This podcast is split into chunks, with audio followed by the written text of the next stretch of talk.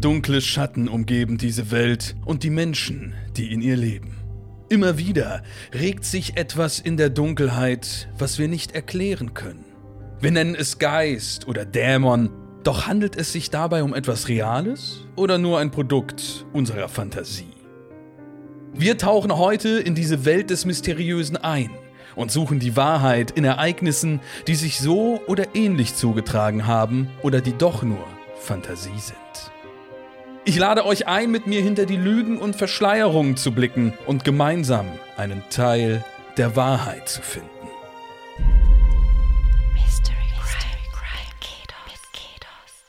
Und damit herzlich willkommen zu einer neuen Episode Mystery Crimes hier am Montag auf FIO mit meiner Wenigkeit, dem Kedos oder auch einfach nur Dominik. Folge Nummer 15 schon. In der zweiten Staffel sind wir hier angelangt. Es war mal wieder eine weite Reise und ich freue mich, dass diese weite Reise bei zwei Personen endet, ist jetzt hart formuliert. Da schauen wir mal, wie das aussieht. Sag mal am Ende der entsprechenden äh, Folge noch mal so ein bisschen was dazu, um euch zu informieren. Aber wir haben einen Podcast zu Gast, den ich tatsächlich schon äh, in den Kinderschuhen mitbekommen habe. Ja, damals äh, noch mit der anderen Nase, dem äh, David Hein, zusammen. Grüße gehen raus an der Stelle. Und jetzt in Form von Robin Blase und Lisa Ludwig, die Lester-Schwester Schwestern sind heute zu Gast. Hallöchen.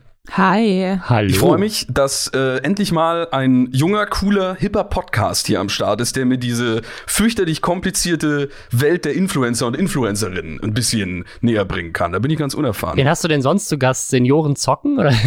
genau, korrekt. Ansonsten versuchen wir so den Altersschnitt äh, möglichst irgendwie so in dem Bereich ja, Renteneintrittsalter plus zu halten. Also so ein bisschen, das ist mir einfach auch was von der Stimmfarbe gut passt. Ne? So ein bisschen alte, rauchige Stimmen Jonathan ja, wo schon ein bisschen Lebensgeschichte. Ja, genau. Wo ein bisschen Lebensgeschichte mit dahinter hängt. Das, äh, das ist äh, wichtig. Ja, ich habe es gerade schon erwähnt, Lester-Schwestern ist ein Podcast, der geht schon eine ganze Weile jetzt eigentlich inzwischen. Ne? Ein paar Jährchen habt ihr, habt ihr auf dem Buckel und Lisa, du bist jetzt äh, frisch seit letztem Jahr dann als äh, feste Partnerin in Crime an Robins Seite dazugetreten sozusagen. Äh, genau, die Geschichte ist ganz witzig eigentlich. Also ich habe früher ähm, jahrelang für Weiß, ein Online-Magazin, äh, über Influencer schon in Textform gelästert und mhm. äh, hatte dann einen neuen Job und habe diese Lästerei so ein bisschen vermisst, habe mich dann auf Twitter darüber beschwert, dass ich gerne eine Kolumne hätte, in der ich über Influencer lästern kann. Und äh, dann wurde ich in den Podcast eingeladen und war dann da erst so zwei, dreimal zu Gast. Und dann haben wir festgestellt, dass es ganz gut passt. Und äh, ja, jetzt bin ich äh, fest dabei und freue mich sehr drüber. Würdest du sagen, äh, dir geht es seitdem generell medial, ich sag mal, deine mediale Laune, so würde ich es mal ausdrücken. Weil äh, ich habe den Podcast, ich bin gestern auch tatsächlich zu euch eingeschlafen. Ja, also ihr habt mich in den Schlaf gelästert. Ich bin so ein typischer Podcast-Hörer, der äh, so gerne dann vorm äh, Einpennen das macht. Und mir ist allerdings dann immer bei den Lester-Schwestern-Themen so ein bisschen aufgefallen, dadurch, dass man ja auch in der Branche tätig ist. Es ist immer je nach Thema so ein bisschen grenzwertig, ob man gut dazu einschläft oder ob man so merkt, man regt sich so in den Schlaf auf eigentlich über äh, gewisse äh, ja, Problematiken oder, oder Skandilchen, die so aufgearbeitet werden. Also bei diesem Podcast geht es um Mord. Ich weiß nicht, ob das angenehmer ist zum Einschlafen. Ja, aber mit den Träume. sonorigen Stimmen finde ich schon. Ja, okay. Könnte ich mir, ja. Kann ich mir schon gut vorstellen. Ja. Ähm, ja, also ich bin von Grund auf eigentlich immer wütend. Deswegen würde ich sagen, dass mhm. ähm, diese Stimmung trage ich eins zu eins in den Podcast mit rein. Gut, ähm, ja. Aber nee, es ist schon, ja, es ist, es ist manchmal ein bisschen anstrengend, wenn man sich dann wirklich so durch stundenlange Livestreams arbeiten muss. Aber ähm, es ist auch sehr interessant und es macht sehr viel Spaß, dann doch auch darüber zu sprechen und sein Leid zu teilen, sage ich mal. Ich glaube, bei mir ist es ganz andersrum. Ich glaube, wenn ich den Podcast nicht hätte, um mich drüber aufzuregen, dann äh, würde ich das alles in mir anstauen und explodieren. Und dann würde ich wahrscheinlich dann in deinem Podcast als True Crime Mörderfall auftreten. Der, der, ach, das, das stimmt. Das ist ja noch, also nicht um jetzt irgendwas zu inspirieren, aber so der Influencer-Mörder ist auch ein Titel, der hätte, hätte was an sich. Wenn ihr dann äh, aufhören solltet oder Pause habt, dann staut sich alles in Robin äh, so sehr an, dass es dann irgendwie entladen werden. Es ist wirklich, es ist, es ist sehr, sehr gefährlich. Ja, ich würde gerne auch noch so ein bisschen über, äh, abseits vom Podcast, wo wir jetzt, glaube ich, auch schon ganz gut, also für die Leute, die ihn nicht kennen, es ist wirklich, wenn man sich so ein bisschen, sage ich mal, auch grundsätzlich über Influencer und Influencerinnen oder so dieses ganze ja, moderne Medienbusiness rund um die sozialen Netzwerke auch informieren möchte, finde ich, ist das immer eine ganz gute Anlaufstelle und vor allem versucht ihr auch immer, denke ich mal, so ein bisschen Perspektive reinzubringen, weil ich glaube, gerade nach wie vor im Influencer-Bereich hat man so, so zwei Randextreme. Also entweder ist man wirklich tief, tief drin und versteht eh alles schon von Haus aus, wie es ist, oder man ist halt immer noch so ein bisschen abseits davon und beobachtet das Ganze eh schon kritisch. Und ich glaube, was ihr da mal ganz gut machen könnt, ist so ein bisschen, ja, eben die Perspektive dazu zu bringen, so ein Mittelweg, ja, so dass eben nicht alles gleich entweder direkt so ist oder so zu sehen ist, sondern eben mit einem, ja, mit einem guten Blick auf die Dinge. Also ich finde, das ist auch immer sehr gut informativ und so einen kleinen Roundup zu bekommen. Ja, die spannendsten Hörer und Hörerinnen, die, die wir so haben, sind immer die, die sagen so, ich arbeite in einer Mediaagentur und höre den Podcast, um zu wissen, welche YouTuber ich nicht mehr buchen darf. ah, da habt ihr ja schon richtigen Einfluss eigentlich. Teilweise ja, ne? also auf jeden Fall. Auch einen wirtschaftlichen. Ja, können die Leute gerne mal Geld überweisen, oder? Wenn wir da ihre Kampagnen ja. retten. Das stimmt, das stimmt. Dann redet ihr wahrscheinlich, das erklärt, warum ich nicht mehr so viele Buchungen bekomme, weil ihr zu wenig über mich redet. Ja, da würde ich dann mal, ich stecke euch mal nachher irgendwie einen kleinen Fuffi zu oder so und dann äh, kann da mal wieder ein bisschen, bisschen rübergeschnackt werden. Nein, so ist es nicht. Ich kann mein Essen noch ganz knapp bezahlen. Ja, aber ich würde ganz gerne auch noch mal kurz, äh, weil ihr habt auch beide ganz, ganz umfangreiche äh, Biografien, äh, die mir natürlich immer fleißig zugespielt werden, über die ich dann ganz gerne schnacke, so ein wenig durch die Lebensläufe stolpern und macht ja nicht nur den äh, Podcast Lester Schwestern. Lisa, ich würde bei dir ganz gerne mal anfangen, denn du schreibst auch eine ganze Menge oder hast schon eine ganze Menge geschrieben und äh, bist bei dem ein oder anderen Magazin auf die ein oder andere Weise äh, vertreten. Ja, also da fallen so Namen wie äh, Zeit Online oder die Vogue oder für die Weiß äh, warst du lange auch äh, dementsprechend tätig. Ich bin auch, das war bei, genau, das war bei Weiß, äh, bin ich durch deine alten Artikel mal so äh, durchgeschlichen oh Gott, und oh da ist mir doch, doch, das, das habe ich mal gemacht. Jetzt nicht so tiefgründig, aber mir ist aufgefallen, breit gefächertes Themenfeld, äh, was ich vor allem an dem festgemacht habe, dass einer deiner letzten Artikel, die du da veröffentlicht hast, auch über ähm, den Anime Neon Genesis Evangelion war. Und den habe ich erst äh, letztes Jahr mal nachgeholt. Der hat mich leicht traumatisiert zurückgelassen, aber da dachte ich mir direkt, oh, guck mal, das geht ja wirklich in alle möglichen äh, verschiedenen Richtungen, über die du schreibst oder dich mit beschäftigst. Hast du einen Themenfeld, äh, wo du sagen würdest, das ist für dich selbst am dankbarsten? Also hast du eine Sache, mit der du dich am liebsten beschäftigst? Ähm, ich beschäftige mich tatsächlich sehr, sehr gerne mit Sachen, die ich furchtbar finde. Ähm, mhm. Weil ich komme so ein bisschen so aus dem Battle Rap, ganz ursprünglich musikjournalistisch. Und es macht mir sehr, sehr viel Spaß, mich an Sachen abzuarbeiten, die ich albern finde oder die man halt einfach gut auseinandernehmen kann. Das äh, finde ich sehr entspannt für mich. Deswegen ähm, habe ich für Weiß immer ganz viel äh, über schreckliche Influencer-Musik geschrieben oder eben auch über absurde Internetphänomene oder ganz schlimme Trash-TV-Sachen. Ähm, sowas äh, behandle ich tatsächlich ganz gerne und äh, habe jetzt tatsächlich auch mit einem neuen Job. Ähm, ich mache die Chefredaktion jetzt von Movie Pilot und äh, mhm. freue mich aber dann auch mal wieder so ein bisschen drauf, nachdem ich dann irgendwie jahrelang oder zumindest so das letzte Jahr auch sehr viel einfach mit Bundestagspolitik dann wiederum zu tun hatte, ähm, mich mit Sachen beschäftigen zu können, die einfach Popkultur sind und die Spaß machen und die mal gut, aber auch mal schlecht sind und wo man aber auch so ein bisschen entspannter drüber sprechen kann und wo es halt nicht immer direkt so total elementar wird und total wichtig. Also ich mag so Themenbereich Popkultur generell gern. Ich finde, da kann man wahnsinnig viel mitmachen und ähm, ja, da würde ich sagen, das ist für mich somit das Dankbarste eigentlich. Mhm. Also da gehst du in alle möglichen Richtungen. Wenn du Battle Rap sagst, da habe ich gerade auch direkt aufhorchen müssen. Meinst du damit eher so, sag ich mal, äh, wenn jetzt klassisch in der Rap-Szene gebieft wird, oder geht das bei dir sogar so weit zurück, dass jetzt, weil bei mir klingelt dann direkt das VBT und sowas von damals mhm. äh, noch an, diese, diese ganzen äh, Geschichten, wo ja auch sich irgendwie dann, äh, was ja damals wirklich eigentlich für die, die YouTube-Verhältnisse, also um kurz das für die Leute da draußen zu erklären, VBT war früher ein regelmäßig veranstaltetes äh, Rap Rap-Battle von Rappers In. Und äh, das war auch eine Zeit lang eine ziemlich große Nummer. Es sind auch einige Künstler eigentlich rausgekommen, die auch heute noch in gewisser Art und Weise relevant sind. Aber bist du da eher auf der Seite unterwegs, dass du dann äh, wirklich die, äh, die aktuellen Rap-Texte von verschiedensten Künstlern dir dann angeschaut hast und da dann irgendwie, sag ich mal, den Spice rausgenommen hast und darüber gesprochen hast? Ähm, also ich bin tatsächlich, also ich bin jetzt auch schon auch schon äh, 32. Das heißt, ich bin halt auch aufgewachsen so mit den Anfängen von Agro Berlin oder mit ja. Bassbox oder so und äh, da war sowieso alles noch so ein bisschen ursprünglicher und härter, würde ich sagen. Äh, RBA habe ich damals noch mitbekommen. Das war mhm. ähm, glaube ich, auch von Rappers in. Ja, vor ähm, allem in der RBA waren damals auch, um das kurz als Anekdote mit einzupflegen, da haben selbst Crow und Kollega und KIZ auch tatsächlich. Abgeliefert. Ja, ja, also das ist wirklich, äh, das ist eine ganz krasse Nummer.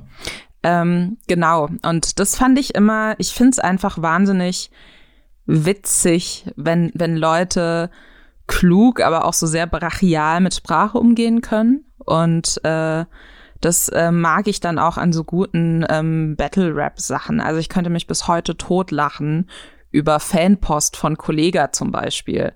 Ähm, mhm. äh, was damals so ein großer Beef war zwischen äh, Selfmade Records, dem ehemaligen Label von äh, Kolle und ähm, Agro Berlin und dann primär auch Flair und das sind so Sachen, das äh, finde ich heute auch noch lustig und äh, ich mag auch einfach so Texte, die Sachen verreißen, wenn es klug ist und äh, ja. Genau, das meinte ich damit so ein bisschen. Das kann ich, kann ich aber voll äh, nachvollziehen. Äh, da freut man sich ja dann auch immer drüber, wenn man mal irgendwie, sag ich mal, so eine dröge Strecke im äh, Rap hat, wenn dann wirklich auch mal Sachen rumkommen, die, ja, sag ich mal, wo dieses, dieses Beef nur, dieses Dissen auf lyrisch intelligente Art und Weise vollzogen wird und nicht einfach nur mit, äh, du hast das gemacht, das fand ich nicht gut und deswegen äh, liege ich jetzt diesen WhatsApp-Verlauf, den wir vor drei Jahren irgendwie gemeinsam verfasst haben.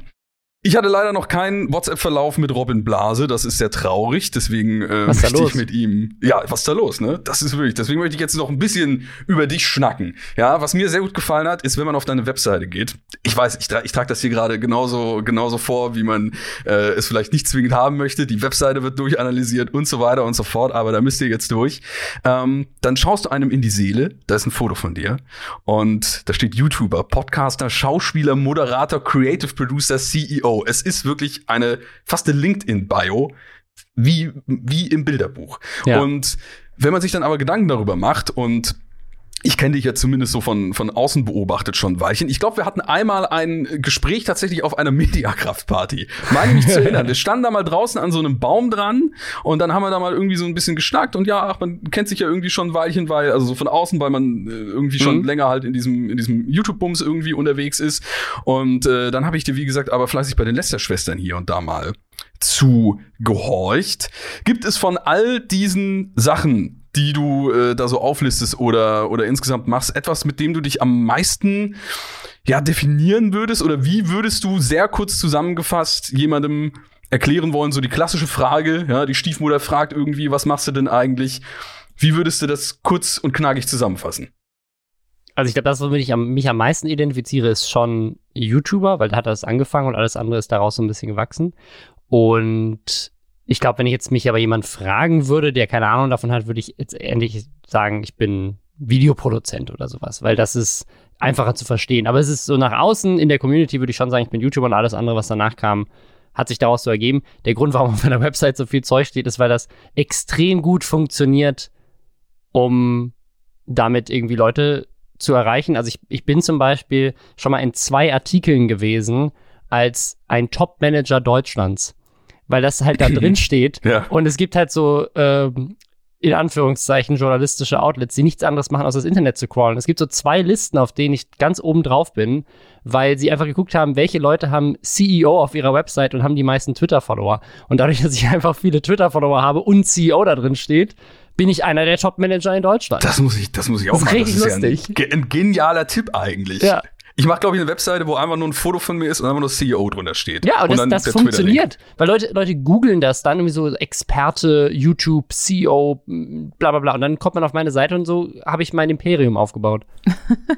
Stark, stark. Hier haben wir jetzt alle geheimen Tipps und Tricks, wie man zum Top-CEO äh, im, im Dachbereich quasi insgesamt, insgesamt so wird. Ja, was ist denn mit dem, ähm, mit dem Schauspiel? Das habe ich mich dann noch gefragt. Du warst äh, zweimal in der Lindenstraße, ne? Das Ja. war, würdest Das du sagen, ist das auch war das der, ist der, der Peak? Was Pinnacle kommt meiner danach? Karriere. Der, der kommt nichts mehr danach. Das ist, der, du kannst nicht, du kannst nicht äh, höher als die Lindenstraße. Die Lindenstraße wurde kurz danach abgesetzt. Also wirklich, glaube ich, so zwei Wochen nachdem ich da war, kam die Info. Korreliert das? Vielleicht. Ich weiß es nicht. Vielleicht haben die gesagt, uh, jetzt haben die schon so einen Influencer da reingeholt, jetzt äh, tiefer können wir nicht mehr sinken, lass das Ding einfach töten. Ist, ist es vorbei. Ich glaub, das war's. Äh, geht nicht mehr weiter. Du hast ja ähm, das Schauspiel auch wirklich ganz, äh, ja, ich sag mal fast klassisch, äh, wobei ich jetzt eigentlich nicht so viele Leute kennengelernt habe, bisher die das gemacht haben, aber du hast das in LA studiert, ne? Das ist eigentlich nicht klassisch, aber habe ich gemacht, ja. Aber LA ist doch so die, die Auch, ja, oder? also es gibt schon eine Menge, also es gibt auch, also auch an der Schauspielschule, an der ich war, gibt es eine Menge Leute, die da äh, studiert haben. Ich glaube unter anderem Army Hammer, der jetzt als Kannibale rausgekommen ist, um im Thema dieses Podcasts zu bleiben. Also auch ein paar Leute, mit denen man vielleicht sich nicht assoziieren will. Aber das sind so, also sind auch schon ein paar berühmtere Leute aus dieser Schauspielschule rausgekommen. Aber ich glaube, so klassisches Schauspiel ist schon eher so New York oder in Deutschland irgendwo an so einer renommierten Mhm. Schauspielschule, wo man eigentlich Theater lernt oder so in England. Ich hatte so an- irgendwie eher so, also im amerikanischen Raum eher so LA halt im Kopf, ne? So irgendwie, man, man, man will Hollywood und man ist so der. Ja, das hatte ich auch, äh, deswegen bin ich dahin. Ja. Ja, ich weiß nicht, ob das ja, richtig war. Ja, ja, je nachdem. Du hast dann, und äh, das finde ich jetzt ganz schön, äh, weil mh, Podcast hat ja enorm zugenommen, logischerweise innerhalb der letzten Jahre. Ich glaube, das haben wir irgendwie alle mitbekommen. Und das steht auch am Anfang deiner Biografie, dass du eigentlich im Alter von 14 Jahren, ja, mit deinem Gaming-Podcast 2007 ausgezeichnet wurdest. Der Deutsche Podcast Award prämiert. Und das ist ja wirklich sehr, sehr früh. Also ich habe auch damals auf dem YouTube-Kanal, da ist viel nicht mehr online, irgendwie relativ äh, früh mal sowas Podcast-mäßiges gemacht und da irgendwie über meinen Kanal und sowas gesprochen, aber jetzt nicht wirklich was mit einem äh, Konzept dahinter. Aber 2007 ist ja vor allem für den deutschen Raum, würde ich sagen, schon der Early Adopter vom Early Adopter. Deswegen würde ich dich jetzt da um deine CEO-mäßige Expertenmeinung bitten. Mhm. Wie würdest du sagen, hat sich Podcast entwickelt? Wo geht der Weg hin? Welcher Podcast fehlt Deutschland? Also es hat sich unglaublich krass entwickelt. Also ich habe ja wirklich damals angefangen, da war das so ganz neu. Also ich habe ich hab ja erst Podcasts gemacht und dann wurde erst YouTube erfunden. Also Mhm. ich bin dann zu YouTube gegangen, weil ich gedacht habe, ach voll geil, da kann ich meine Podcasts auch mit Videos machen, weil ich habe halt einen Podcast über Videospiele gemacht und das ist in Audioform ziemlich blöd, weil dann siehst du das Spiel nicht. Und dann habe ich halt die Möglichkeit gehabt, bei YouTube auch noch Spiele-Footage dazu aufzunehmen. Und das war auch mein allererstes YouTube-Video. Und mein YouTube-Kanal wird auch dieses Jahr 15 Jahre alt. Und ungefähr genauso lange mache ich auch schon Podcasts. Hab dazwischen aber dann irgendwie zehn Jahre keine Podcasts gemacht.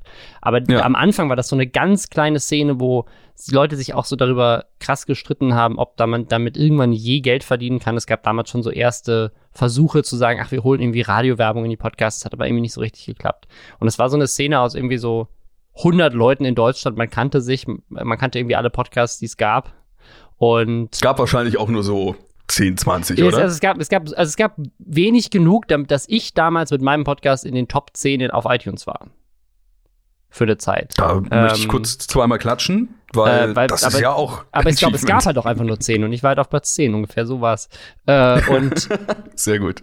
Es, es gibt so ein, so ein paar Leute, die ich auch von damals, so Katrin Bauerfein zum Beispiel, die ja jetzt irgendwie zuletzt hier bei ProSieben moderiert hat und so weiter. Die Mhm. hatte damals Ja. diesen, diesen, so einen der ersten Videopodcasts äh, mit, mit Ehrensenf. Das war dann so eine Sendung, die so im Internet ausgestrahlt wurde. Und das war so eine ganz andere Zeit. Da hatten alle Leute noch Blogs und haben mit WordPress irgendwie Web 2.0 Inhalte gemacht und alle haben sich über User-Generated Content unterhalten, weil ja jetzt die User Content machen. Heute ist es ja einfach, heute macht jeder Influencer Content den ganzen Tag. Aber damals war das so ein ganz neues Konzept. So, wow, die User können Sachen machen. Krass. Und so aus diesem, aus diesem Ding heraus war dann irgendwie, Pod, also diese, dieser Verein, der damals den Podcast Award verliehen hat, der ist ein Jahr später dicht gemacht worden, weil irgendjemand den Preis gebottet hatte und hatte die Stimmen gebottet oder so. Dann haben die einfach dicht gemacht, dann gab es diesen Verein nicht mehr. Und jetzt, wirklich 15 Jahre später, gibt es wieder einen deutschen Podcastpreis. Ist richtig ja. verrückt. So, und, und inzwischen kannst du von Podcast, also als wir 2018 angefangen haben mit Lester-Schwestern, da war Podcast gerade so am Kommen, aber war noch so ganz klein. Und ich glaube, es gab damals so 3000 Podcasts, 4000 ungefähr. Und heute gibt es, glaube ich, über 40.000. Also in drei Jahren hat sich das dann nochmal verzehnfacht. Also seitdem ich angefangen habe, so von irgendwie von so ein paar Mensch. hundert hoch zu ein paar tausend, wirklich zehn Jahre später. Und jetzt innerhalb von drei Jahren hat sich dann nochmal verzehnfacht. Richtig krass. Deswegen, man, man, man sieht so ein exponentielles Wachstum auf jeden Fall. Man sieht ja auch, dass ganz viele Plattformen, äh, FIO zum Beispiel, auch richtig viel Geld investieren, um irgendwie geilen Inhalt zu machen. Und ich glaube, da ist noch eine Menge Potenzial, weil auch, also ich habe so ein bisschen das Gefühl, der Boom viel schneller kommt als bei YouTube. Ne? Also du, du weißt das genauso gut wie ich. Wie lange hat das denn gedauert, auch so zu alten Mediakraftzeiten noch, bis irgendwie Leute uns ernst genommen haben? Und bei Podcasts ja, ist das jetzt innerhalb von drei Jahren so passiert. Ne? Also, zack. Wahrscheinlich aber auch, weil eben dieser Weg jetzt so ein bisschen für so neue Medien und auch die, natürlich spricht da auch immer viel das Geld, was dann dahinter steht, Bände. Und wenn irgendwie ein äh, gemischtes Hack oder ein Fest und Flauschig eine Rekordzahl nach der anderen schreibt, mhm. dann werden natürlich auch mehr Leute aufmerksam. Und inzwischen geht dieser Weg dann, glaube ich, auch schneller, weil man halt auch schon einen YouTube irgendwie vorweggegangen hat, wo man merkt, okay, diesmal springen wir vielleicht ein bisschen früher auf den Zug auf, damit wir da nicht irgendwie wieder die Letzten sind, äh, die da irgendwie was mit zu tun haben. Aber das ist wirklich nicht so krass ist bei Podcast, weil ich habe den, als, ihr, als du damals äh, mit David Melester Schwestern angefangen hast, äh, war das für mich schon so in so einer Podcast-Welle mit drin. Aber das ist ja auch, äh, habe ich dann auch gesehen, als ich dann mal so runtergescrollt habe, die Folgen, das ist ja einfach auch schon wieder dann irgendwie drei Jahre plus oder sowas her. Und äh, da hat sich natürlich auch schon wieder einiges getan, weil inzwischen ähm, hat, hat auch wieder fast jeder Hans und Franz zumindest mal einen Podcast ausprobiert. Wie viele dann, äh, dann dementsprechend da bleiben, das ist immer so ein etwas anderer Schnack. Aber du hast gerade schön über User-Generated Content gesprochen gesprochen, deswegen würde ich sagen, machen wir mal ein bisschen User-Generated Content, ganz altmodisch und äh, steigen in unsere dementsprechenden Geschichten hier bei Mystery Crimes ein. Denn wir alle hier haben eine Geschichte mitgebracht. Die anderen beiden dürfen jeweils erraten, ist dieser Kriminalfall oder diese mysteriöse Geschichte denn wirklich so passiert oder nicht. Und ihr da draußen, ihr seid natürlich recht herzlich dazu eingeladen, wie immer das Gleiche zu tun und fleißig mitzurätseln. Die erste Geschichte, die äh, wird uns heute der Robin vortragen. Werbung. Spannende, zum Teil skurrile, aber vor allem unterhaltsame Hörerlebnisse aus dem echten Leben. Diese findest du in unserem neuen Format Stories of Life. Wie lebt es sich zum Beispiel als Geflüchtete oder Geflüchteter in Deutschland? Wie ist das, wenn man einen ungewöhnlichen Job hat wie Hacker oder Domina? Und wie ist eigentlich der Alltag wenn ich im Gefängnis bin. Höre jetzt rein und lass dich von fesselnden Dokumentationen und gut recherchierten Reportagen in das echte Leben mitnehmen. Stories of Life gibt es überall, wo es Podcasts gibt. Folg uns in der Podcast-Plattform deiner Wahl und verpasse keine neue Folge. Werbung Ende. Hallo. Ich habe direkt mal eine einleitende Frage für euch. Und zwar, kauft ihr eure Musik noch im Laden oder nur noch online? Eure Rap-Battles? Oder äh, einfach Rap, Rap Kaufst, du, kaufst ja. du Rap-Boxen dieser? Äh, auf gar keinen Fall. Ich muss aber sagen, ich ähm, habe seit meinem ähm, ja, 17. Lebensjahr musikjournalistisch gearbeitet und habe dann halt immer alle CDs einfach umsonst bekommen äh, und hatte dann, als das irgendwann aufgehört hat, war dann schon der Punkt, wo man dann halt über Spotify oder so einfach Sachen hören konnte. Deswegen, ich weiß gar nicht, wann ich das letzte Mal eine CD gekauft habe, hatte aber zwischenzeitlich auch so eine unrühmliche Phase mit so YouTube-Rips, ähm, wo man dann irgendwie so so ein YouTube-Videolink eingegeben hat und dann konnte man sich das als MP3 runterladen, was ich aber dann eben auch nur bei so ganz, ganz, weiß ich nicht, so alten West-Berlin maskulin Sachen oder so gemacht habe, die man einfach sonst nicht mehr rangekommen ist. Also bitte ruft nicht die Polizei. Verklagt von West-Berlin maskulin. Taktlos, bitte tu es nicht. ja, also bei mir ist das, ich habe so eine Phase gehabt, da fand ich die Vorstellung irgendwie ganz cool, mir von allen möglichen Dingen eine Sammlung aufzubauen. Ja, also nicht nur von äh, Mucke, sondern halt auch von DVDs und das brach dann alles recht zügig in sich zusammen. So bei Videospielen äh, fange ich gerade langsam zögerlich wieder an, weil es auch nochmal einen etwas anderen Wert hat und da ja auch wirklich hin und wieder Sinn macht, weil das manche Games auch einfach nur auf den ursprünglichen Konsolen so oder so gibt und sie irgendwie nicht re-released wurden. Bei Musik, wo man jetzt wirklich aktuell einfach alles jederzeit halt aufrufbar hat, macht das irgendwie nicht mehr so viel Sinn. Und die letzten Sachen, die ich mir dann damals in dieser Sammelwut noch gekauft habe, das sind echt irgendwie äh, verpackte verpackte Alben irgendwie da, die ich wirklich niemals ausgepackt habe, weil das dann gar keinen Sinn mehr gegeben hat. Ich habe auch aktuell nichts da, wo ich überhaupt eine CD groß drin abspielen könnte. Also ich müsste die Musik-CD in eine Konsole reinlegen. Tatsächlich habe ich das auch probiert mit äh, den Harry Potter Hörspielen von äh, Hörbüchern von Rufus Beck, die großartig sind. Das sind aber so komische MP3 CDs und dann funktioniert das nicht mal mehr. Also du kannst das in top aktuelle Konsolen einlegen und die kommen nicht klar damit und dann bist du spätestens an einem Punkt, wo du dir denkst, na dann dann rutsch mir aber auch den Buckel runter hier bitte. Deswegen äh, wird wird nicht mehr so wirklich gemacht äh, bei der einen oder anderen ähm, wirklichen sage ich mal so Special oder Collectors Edition oder so Sachen, wo ich sag, da stehe ich auch hinter dem Independent Faktor der der Mucke irgendwie so die die Finn Kliman äh, Sachen, die stehen äh, ganz klischeehaft hinter mir. Die habe ich mir aber auch mit meinem Mitbewohner gemeinsam äh, geholt, wo man dann quasi sich die Boxen aufteilt. Ich habe gesagt, ich hätte gern die Vinyls für den Hintergrund und er nimmt sich dann irgendwie die CD oder irgendwie sonst was. Aber das war ist dann auch schon so das höchste der Gefühle. Ja, darum geht es jetzt auch so ein bisschen in der Geschichte. Es geht um einen Plattenladen. Und ich würde jetzt einmal mhm. anfangen mit meiner Geschichte, aber bevor ich das tue, soll ich hier einmal eine Triggerwarnung vorlesen. Und zwar Triggerwarnung, diese Geschichte von Mystery Crimes enthält teilweise explizite Erwähnungen und Audiodarstellungen über Spinnen, Ach. die Unbehagen auslösen oder triggernd sein können. Also wenn ihr Angst vor Spinnen habt... Das ist doch die erste Spinnenwarnung, die wir haben. Das ist die erste gut. Spinnenwarnung. Jetzt haben wir mal eine Spinnenwarnung, ist auch cool. Also, Miranda Jones bestellte schon seit Jahren bei Clarksons und Mary, dem wohl größten und ältesten Plattenladen in Montrose, Colorado. Sie hatte ein Fable für überproduzierte italienische Operetten, kitschige mexikanische Liebeslieder und Lady Gaga. An Julies erstem Arbeitstag im März 2019 erfuhr sie nahezu alles über die süße alte Frau, die fast wöchentlich im Laden anrief, um sich nach Neuerscheinungen zu erkundigen. Sie quatscht ein wenig viel, sagte Julies Kollegin mit einem gutmütigen Unterton in der Stimme. Aber dafür kauft sie uns regelmäßig den halben Laden leer. Du wirst sie lieben. In den frühen 90er Jahren eröffnet, zählte Clarksons und Mary mittlerweile zu den letzten verbliebenen Institutionen der Gegend. Hier trafen sich hinter hüfthohen Schallplattenboxen die Grunge Girls und Emo Boys genauso selbstverständlich wie die Country- und Hip-Hop-Fans, die sich entspannt zwischen Dolly Parton-Postern und Aufstellern von Eminem über ihre Lieblingsmusik austauschten. Seitdem große Online-Kaufhäuser dem Einzelhandel den Kampf angesagt hatten, kümmerte sich das Personal bei Clarksons und Mary außerdem noch beherzter um seine Kunden und Kundinnen. Somit zählten Klatsch und Tratsch zu den wohl wichtigsten Bestandteilen der Kauferfahrung. Aber auch der Versand und Lieferung direkt an die eigene Haustür gehörten ganz selbstverständlich mit zum Service des traditionsreichen Plattenladens. Als Julie die alte Dame in ihrer zweiten Arbeitswoche selbst am Telefon hatte, war sie schon auf alles vorbereitet.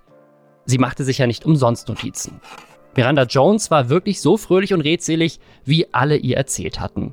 Sie bestellte bei Julie einen Schwung Schallplatten, vor allem diverse Discoalben aus den 1970er Jahren, dank derer sie fast eine halbe Stunde in Erinnerung schwelgte. Und gerade als Julie dachte, sie seien am Ende des Gesprächs angelangt, erzählte sie ihr, aber natürlich nur ganz beiläufig, noch die neuesten Neuigkeiten aus der Gerüchteküche der Kleinstadt.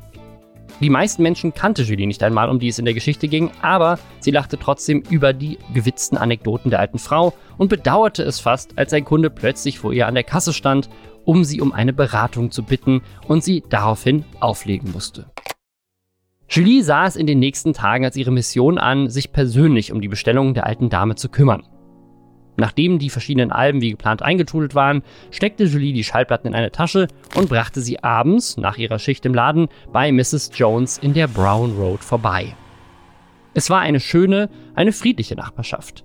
Kleine Häuschen aus den 50er und 60er Jahren reihten sich weitläufig nebeneinander.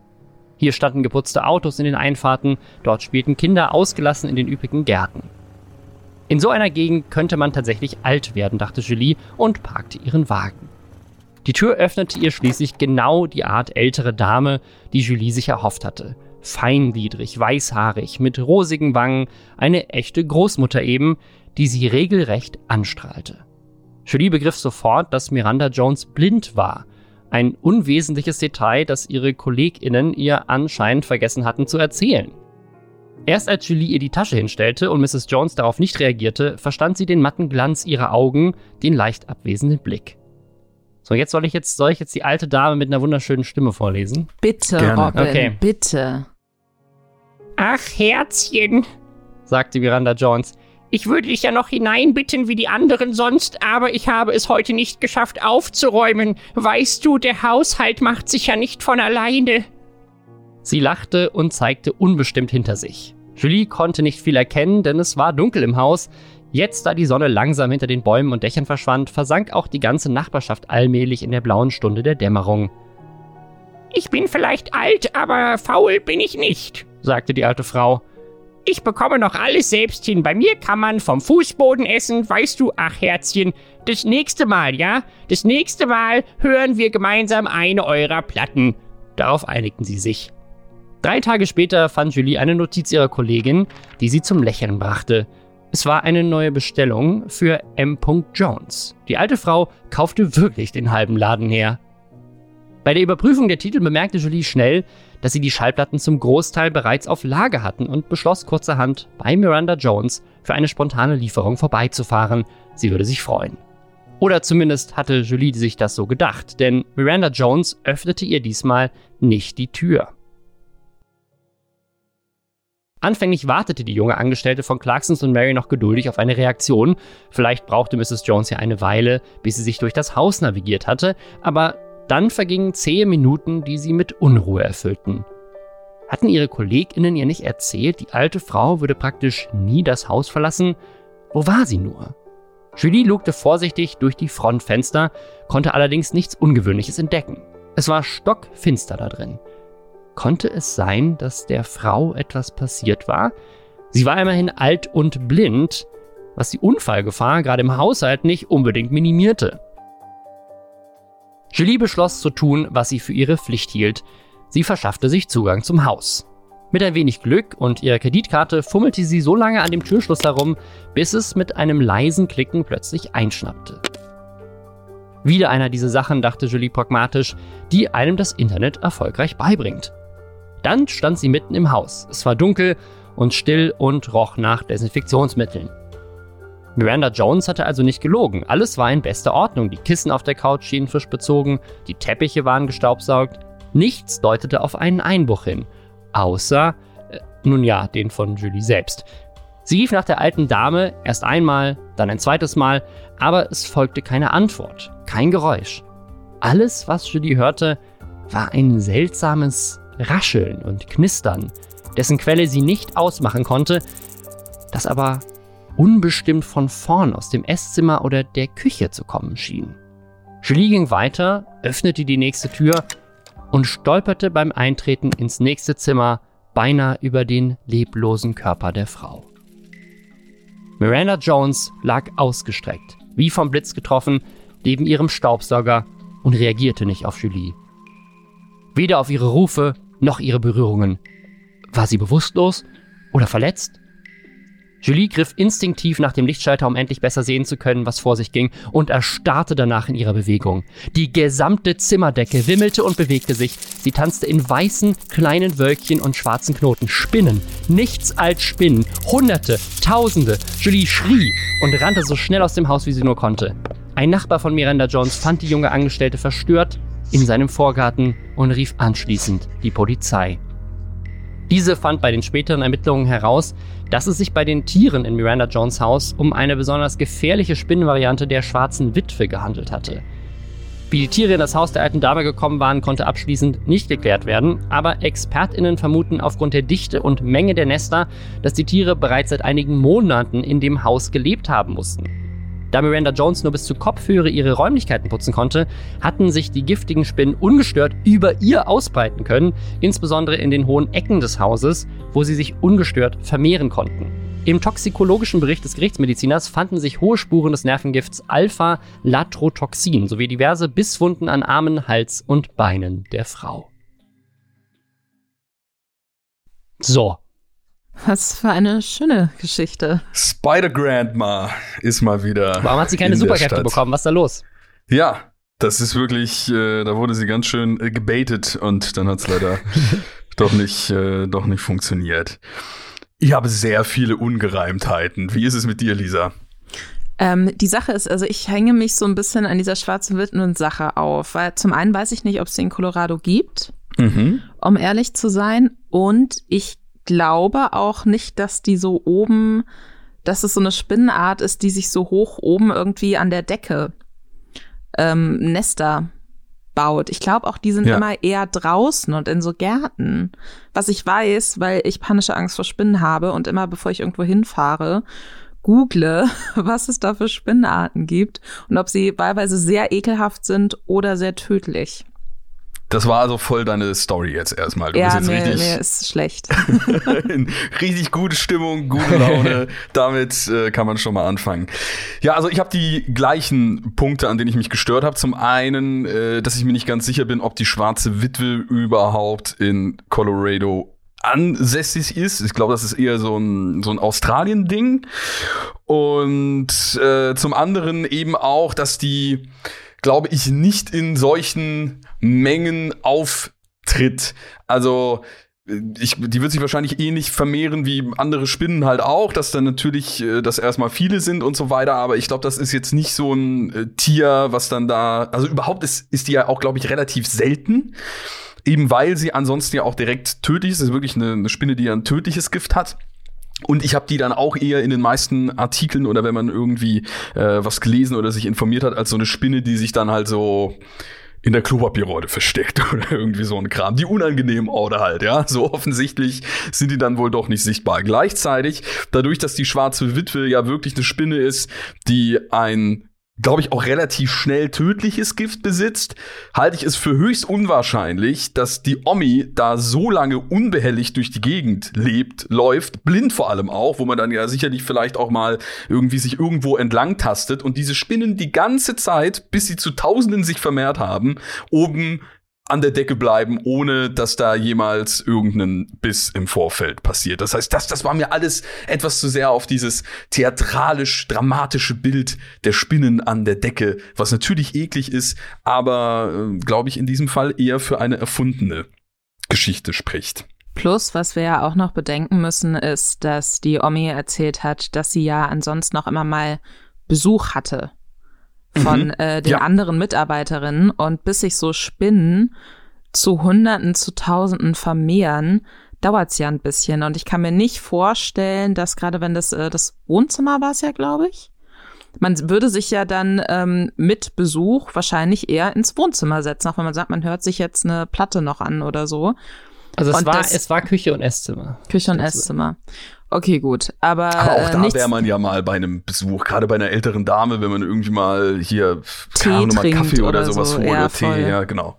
also das genau. kann ich mir nicht vorstellen, dass das den äh, Mitarbeiterinnen nicht ähm, aufgefallen wäre. Ich glaube auch nicht, dass das stimmt. Ich glaube es erfunden. Okay, wir haben also zweimal. Das war eine Lüge, Robin, du Lügner.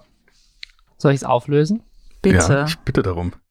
Diese Geschichte ist von der Redaktion frei erfunden. Na guck. Ha, Ha! super smart. Schön. Ja, aber wirklich super smart. So sieht's aus. Aber wir haben es auch wirklich gut auseinandergenommen. Ich bin mir sicher, äh, also. Ich, so ich finde spannend, dass so ihr gar nicht auf einen, auf einen Punkt gekommen seid, weil schwarze Witwen heißen ja schwarze Witwen, weil die immer die männlichen Spinnen auffressen. Und dann Mm, stellt sich die oh, Frage, mal. wie, wie vermehren die sich so viel, wenn die ganze Zeit die Männer aufgefressen werden? Hier ist der das? Biologe. Das sind nur weibliche Spinnen die ganze Zeit an der Decke. Ja. Und was klar. essen die? Die Männer. Also die Männer sind der Snack, mit dem sie sich ernähren. Das ist ja, oder so ein, halt auch fliegen und das ist ja trotzdem Spinnen. Ne? so ein Perpetuum mobile, wo sie quasi Kinder kriegen und dann die Kinder wieder auffressen. Ja. Und davon leben die den ganzen Ja. Tag. Das ist die Energie. Und deswegen sind Spinnen schlechte Tiere. Ist mir egal, für wie nützlich sie immer angeblich äh, gehalten werden. Wenn es keine ekligen Fliegen gäbe, bräuchte es auch keine Spinnen. Ja, al- also grundsätzlich einfach Insekten abschaffen. Bis auf die, auf die paar, bis auf Bienen. Ich glaube, rein ökologisch ist es doch keine okay. so gute Idee, aber Ja, wir sind schon, gut, wir sind schon gut dabei. Vielleicht erleben wir die Welt Erfundene einmal. Geschichte, also erf erfinden wir auch das. Ja, aber ist eigentlich eine interessante Form von Generationsvertrag, die die äh, schwarzen Witwen da mit ihren, mit ihren Kindern haben, quasi. Ne? Das Immer wieder- Matriarchat wird kommen. Ja, ja, sehr gut. Aber gut, das haben wir ja so ein bisschen äh, dadurch, ich hatte ja zumindest angemerkt, dass ich nicht glaube, dass die so in so Massen äh, agieren die ganze Zeit oder in so Nestern und das, wenn sie ja zumindest dann irgendwie immer so in etwa die Hälfte wegsnaggern, dann ähm, ist damit ja schon etwas dezimiert insgesamt. Ich hoffe, wir haben damit äh, Spinnengeschichten für diese Folge. Es ist auch die erste Spinnengeschichte tatsächlich, die wir, die wir bisher hatten, zumindest in diesem, in diesem Ausmaß. Ich bin jetzt nicht so, doch, ich, doch, ich finde sie schon auch nicht geil. Ich wollte gerade sagen, ich bin nicht so der Spinnenphobiker, als Phobiker würde ich mich nicht bezeichnen, aber einfach geil sind. Man hört nicht gerne drüber, drüber zu, finde ich. Also Robin hat das auch schön so ausgedrückt, dann hat man diese Decke da vor Augen und denkt sich so gleich, nee, bitte nicht. Direkt Also, rückwärts wieder raus. Scheiß auf die Ja. alte Frau, da sind Spinnen drin. Ähm, ja, nee, bei mir geht's nicht um Spinnen. Seid ihr bereit für meine Geschichte? Mhm. Könnt ihr euch denn an irgendwas Merkwürdiges erinnern, was euch als Kind mal passiert ist? So zum Einstieg. So wirklich, also ist ja eh mal Kindheitserinnerung, da muss man immer ganz schön tief erstmal graben. Und äh, ich werde ja allgemein hier im Podcast immer wieder mal so ein bisschen mit der Frage konfrontiert, was mir schon so merkwürdiges oder mysteriöses passiert ist. Und immer wieder fällt mir auf, nee, du hast ein schrecklich normales Leben bisher geführt, was dann aber, glaube ich, in dem Fall bei den Geschichten auch ganz positiv ist. Mir fällt eigentlich erstmal nichts Konkretes ein, wo ich jetzt sagen würde, das wäre als Kind besonders merkwürdig gewesen. Hast du da was, Robin? Nee, und das macht jetzt sehr langweilig. Ja. ich, also tatsächlich muss auch ich sagen, also das Einzige, was, was mich an meine Kindheit erinnert, sind alles sehr reale Dinge, die depressiv sind und nicht äh, traumatische Sachen, die irgendwie mysteriös waren. Also fällt jetzt nichts ein. Was irgendwie, ich Okay. also, weil ich glaube, also ich weiß nicht, irgendwie habe ich auch als Kind nicht so wirklich an dieses, an diese ganzen ähm, mysteriösen Sachen geglaubt. Deswegen habe ich, glaube ich, alles immer sehr rational für mich erklärt und hatte das irgendwie nie. Gut. gut, gut, alles Danke klar. für diese Ja, das- wunderschöne das Danke für die Stimmung, schöne Geschichte, es Robin. eingestimmt werden. Einfach mal, einfach mal so hingenommen, keine mysteriöse äh, Geschichte. Die kommt einem dann, wenn dann, wenn man sowas in Erinnerung hat, dann fällt das einem erst heute Abend beim Einschlafen oder so ein. So, ach Mensch, ja, ach natürlich damals die Aliens, ja, die meine Eltern ausgetauscht haben oder sowas in die Richtung. Das kommt dann. Also ich habe äh, tatsächlich auch keine mysteriöse, also für mich unerklärliche, sage ich jetzt auch mal, Kindheitsgeschichte. Meine Mutter hat nur mal erzählt, dass sie mich mal gefunden hat als Kind, wie ich aufrecht in meinem Kinderbett saß und in irgendeiner komischen Sprache gesprochen habe. Also, also wirklich, es klang wie so vollständige Sätze. Aber es war jetzt so keine Sprache, die meine Mutter einordnen konnte. Und ich bin jetzt auch nicht bilingual aufgewachsen oder so. Und ich rechne es meiner Mutter bis heute hoch an, dass sie mich nicht direkt zur Adoption freigegeben hat. Weil das hätte ich gemacht. Wenn mein Kind anfängt, gruselige Sachen im Schlaf zu erzählen und aufrecht dabei im Bett sitzt. Aufrecht stehen ähm, vor allem, ja, das wollte ich gerade auch sagen. Also das ist halt wirklich äh, das, äh, ja, wäre ich raus gewesen als Mutter. Das finde ich auch, das finde ich auch das Gruseligste, glaube ich. Also das, da habe ich, das habe ich am meisten Angst mit meiner Tochter, dass sie irgendwann mal so in der Nacht sagt so, Papa, der Mann am Bett äh, möchte uns aufessen oder so. oh Gott. Die schwarzen Witwen sind wieder da. Oh, ja, ja, genau. Da, da sind ganz viele Spinnen an der Decke, Papa. Ui. Aber gut, also ich beginne jetzt. Äh, meine Geschichte heißt Das Geheimnis der Bergulme.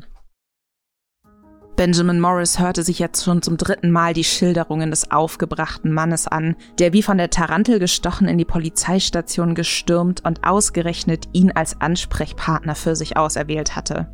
Er bekam allmählich Kopfschmerzen davon. Es war 7.40 Uhr am Morgen des 18. Aprils 1943 und im Wesentlichen viel zu früh für so eine Geschichte. Vier Jungs hatten, angeblich, beim Eiersuchen auf einem Privatgrundstück unweit von Bishops Castle den Schädel einer Leiche entdeckt. Wie das passiert war und um was für einen Schädel es sich handelte, wusste Morris nicht. Die Kinder hatten nur einen kurzen Blick auf ihren Fund geworfen und waren anschließend in heller Panik zu ihren Eltern geflohen. darunter auch der Sohn von Timothy Stanton, dem Bäcker des Dorfes.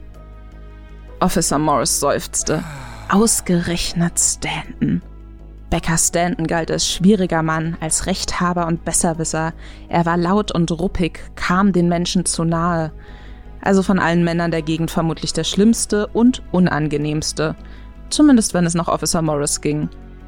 Und nun fuhr er ausgerechnet mit Stanton zum vermeintlichen Tatort. Ich sage Ihnen, da stimmt was nicht, wiederholte der Bäcker.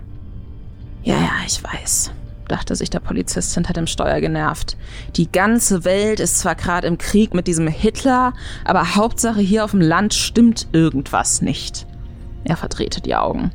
Dieser Typ hatte vermutlich wirklich nichts Besseres zu tun, als jedem dummen Jungenstreich nachzujagen.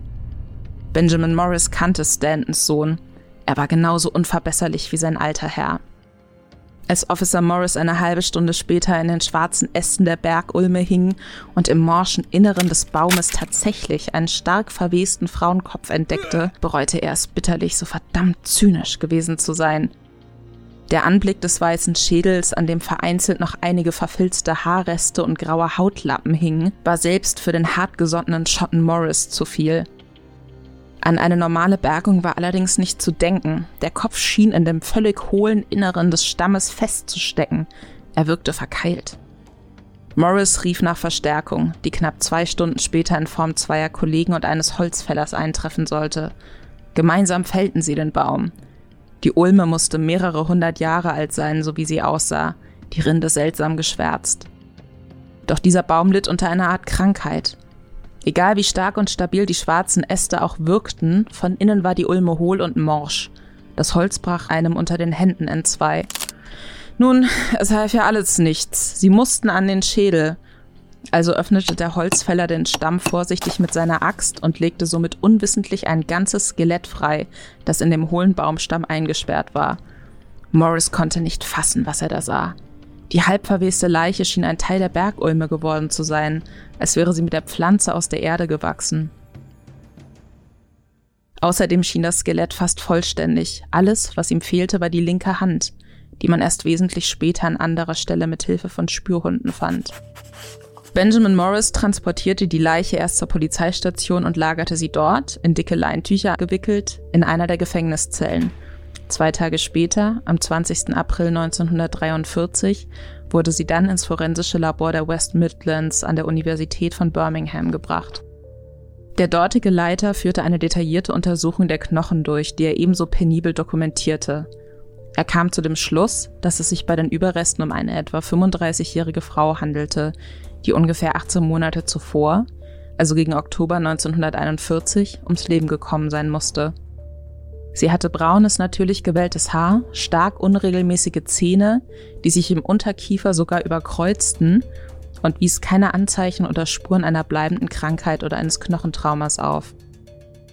Dank eines Stoffbündels, das man tief im Mund des Schädels fand, kam der Leiter zu dem Schluss, dass die Frau erstickt sein musste. Außerdem schlussfolgerte er anhand ihrer Haltung, dass ihr Körper mit den Füßen voran in den hohlen Stamm gelegt oder sogar mit Gewalt hineingepresst worden sein musste entweder noch zu Lebzeiten oder sehr kurz nach Eintreten des Todes. Die Totenstarre hätte ein solches Manöver auf gar keinen Fall erlaubt. Officer Morris fühlte sich ob der Tatsachen ohnmächtig. Erst der Krieg und jetzt das. Morris durchsuchte nächtelang die zahlreichen Berichte vermisster Personen, stellte aber enttäuscht fest, dass keine der verschwundenen Frauen den Beschreibungen entsprach. Die Zahnfehlstellungen waren einfach zu auffällig. Wer aber war sie dann, die Unbekannte, die Namenlose?